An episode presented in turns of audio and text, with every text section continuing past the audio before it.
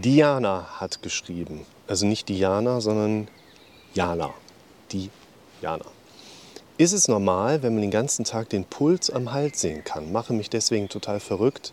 Ich meine, dass ich das früher nicht hatte oder habe, mich, habe ich nur mehr darauf geachtet.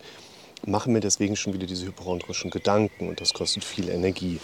Die Ärzte stempeln einen dann auch gerne ab. Ja, passiert schon mal. Und ich traue mich schon kaum noch zum Arzt, wenn wieder etwas an mir auffällt. Willkommen zum Podcast für mentale Gesundheit, Zufriedenheit und Wohlbefinden. Also was man hier so ein bisschen raushören kann, liebe Jana, ist ja, wenn mir mal wieder etwas an mir auffällt, also das ist ja nicht das erste Mal, dass du jetzt dann entsprechend diese Feststellungen oder dass du feststellst, dass du Feststellungen an dir hast und auch jetzt der Begriff der hypochondrisch geprägten Gedanken deutet ja darauf hin, dass du zumindest irgendwie von jemandem schon mal gesagt bekommen hast, pass mal auf, das ist das oder irgendwie vielleicht ein bisschen mehr auf Google unterwegs warst. Was würde ich dir empfehlen? Also wichtig ist im Moment, dass wir mehrere Aspekte mit da drin haben und egal in welcher Reihenfolge wir vorgehen, aus meiner Sicht steht an erster Linie und an erster Stelle immer die fachärztliche Abklärung. Das ist ein wichtiger Punkt, auch hier in deinem Falle. Sollte einmal abgeklärt worden sein. Warum? Also erstens kann ein Arzt deine Beobachtungen verifizieren. Also sieht der Arzt, der dich so von vorne anguckt, das Gleiche, das, was du bei dir auch sehen kannst. Also dass du hier in diesem Bereich höchstwahrscheinlich pulssynchron ein entsprechendes Anschwellen, hier laufen halt die großen Venen, also abfließenden Gefäße runter zurück zum Herzen. Und sehen kann man da eigentlich immer was, weil da entsprechend viel Blut abgeführt wird. Es kommt natürlich an, wen hast du vor dir. Wenn du jetzt einen sehr adipösen Patienten vor dir stehen hast, bei dem wirst du es wahrscheinlich weniger sehen, als wenn du jetzt jemanden hast, der ernährungsbedingt, krankheitsbedingt relativ dünn bis sogar karektisch ist. Da sieht man das natürlich ein bisschen stärker ausgeprägt. Unterhautfettgewebe spielt eine Rolle. Wie viel ist da im Hals? Ist sowieso ein bisschen weniger. Das ist ein wichtiger Punkt, dass man einfach hier mal kurz eingeschoben, einfach nur schwierig einen konkreten, ja, eine konkrete Bewertung abgeben kann, ohne jetzt einen Patientin, einen Patienten gesehen zu haben. Aber nochmal Schritt für Schritt, die fachärztliche Abklärung ist wichtig. Ein Arzt wird wahrscheinlich dir schon mal auf den Hals geguckt haben. Das wäre der erste Schritt, zu verifizieren, sieht der Arzt das Gleiche wie du.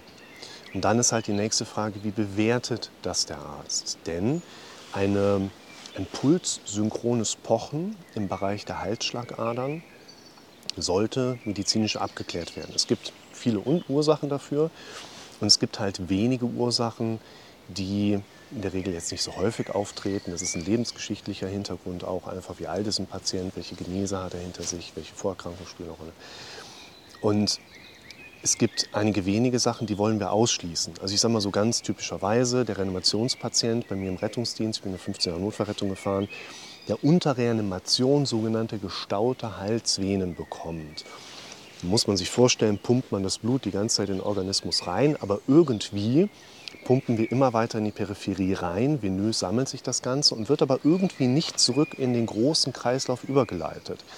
Das spricht in der Regel für eine Problematik im kleinen Kreislauf, also im Lungenkreislauf, wo normalerweise dann, das ist so dieses typische rettungsdienstliche Bild, im Rahmen einer Lungenembolie also quasi ein Verschluss einer der größeren Lungen, blutversorgenden Gefäße, irgendein Hindernis ist, also hier jetzt eine Embolie und das Blut kann nicht weitergehen und dann staut sich das und dann haben wir quasi unter Reanimation gestaute Halslinien, die man da sehen kann. Da kriegen die Leute nachher auch große so einen Kranz, einen blauen Kranz, der sich hier richtig dann einfärbt und da kann man eben auch sehen, wie pulssynchron dann entsprechend beziehungsweise reanimationssynchron die Adern so hochkommen. Wenn du mir schreiben kannst, hast du keine fulminante Lungenembolie. Bluthochdruck, müsste man mal nachschauen, wie ist so dieser Venenstandard an der, am Hals, hat man da mal einen Ultraschall gemacht. Aber ich würde jetzt erstmal davon ausgehen, dass es ärztlich einfach mal gut abgeklärt ist und entsprechend hier dann eine weitergehende Abklärung nicht erforderlich ist, weil das ist ja so unser großes Thema. Wir kriegen irgendwas mit an uns selbst, haben entsprechende Ängste, was wir erstmal nicht so ganz präsent haben, was wir aber immer noch mal in die Erkenntnisebene mit einbauen dürfen, ist ja, dass Ängste meistens miterlebt werden können in ihrer Entstehung. Also da passiert ja etwas im Sinne von Bewertungsmechanismen, worauf ich mit der Zeit immer mehr Ängste entwickle.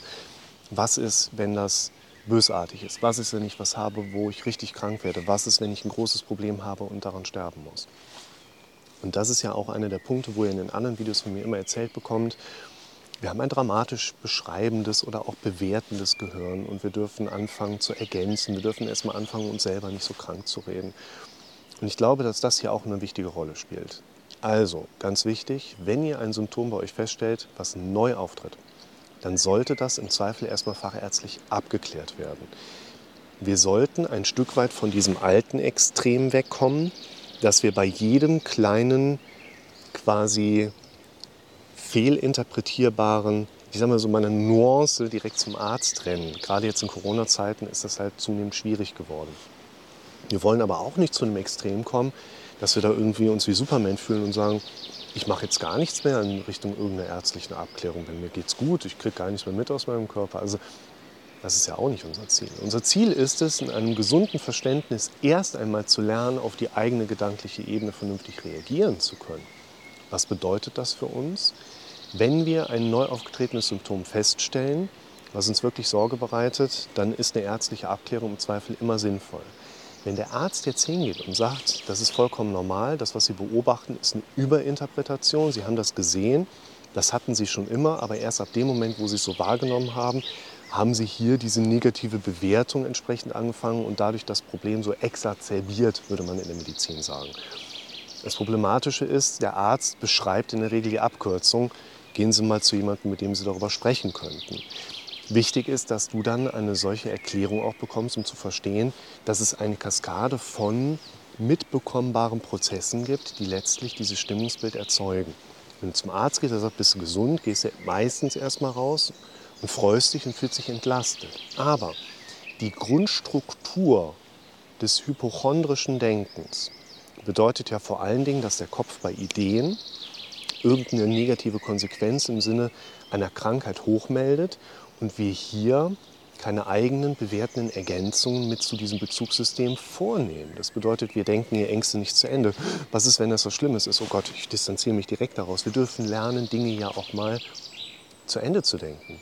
Wir dürfen lernen, Dinge zum richtigen Zeitpunkt auch auszuschließen. Wir dürfen aber vor allen Dingen lernen, mit uns selbst hier oben in Kommunikation zu treten. Ich verlinke euch mal ein Video, das habe ich mal genannt, Autofahren ohne darüber nachzudenken. Hier geht es vor allen Dingen darum zu verstehen, und das spielt gerade hier eine ganz, ganz, ganz wichtige Rolle. Wir glauben nicht an das, was richtig ist, wir glauben an das, was wir am häufigsten gehört haben.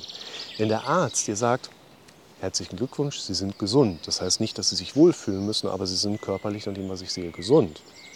Dann bedeutet das vor allen Dingen auch, dass das eine argumentative Ebene ist, die mich erstmal beruhigen kann aber in meiner Vorgeschichte ja schon relativ viel an Training stattgefunden hat, hier oben das dramatische Denken viel prägnanter wahrzunehmen, viel stärker wahrzunehmen, viel stärker im Fokus einfach zu sehen.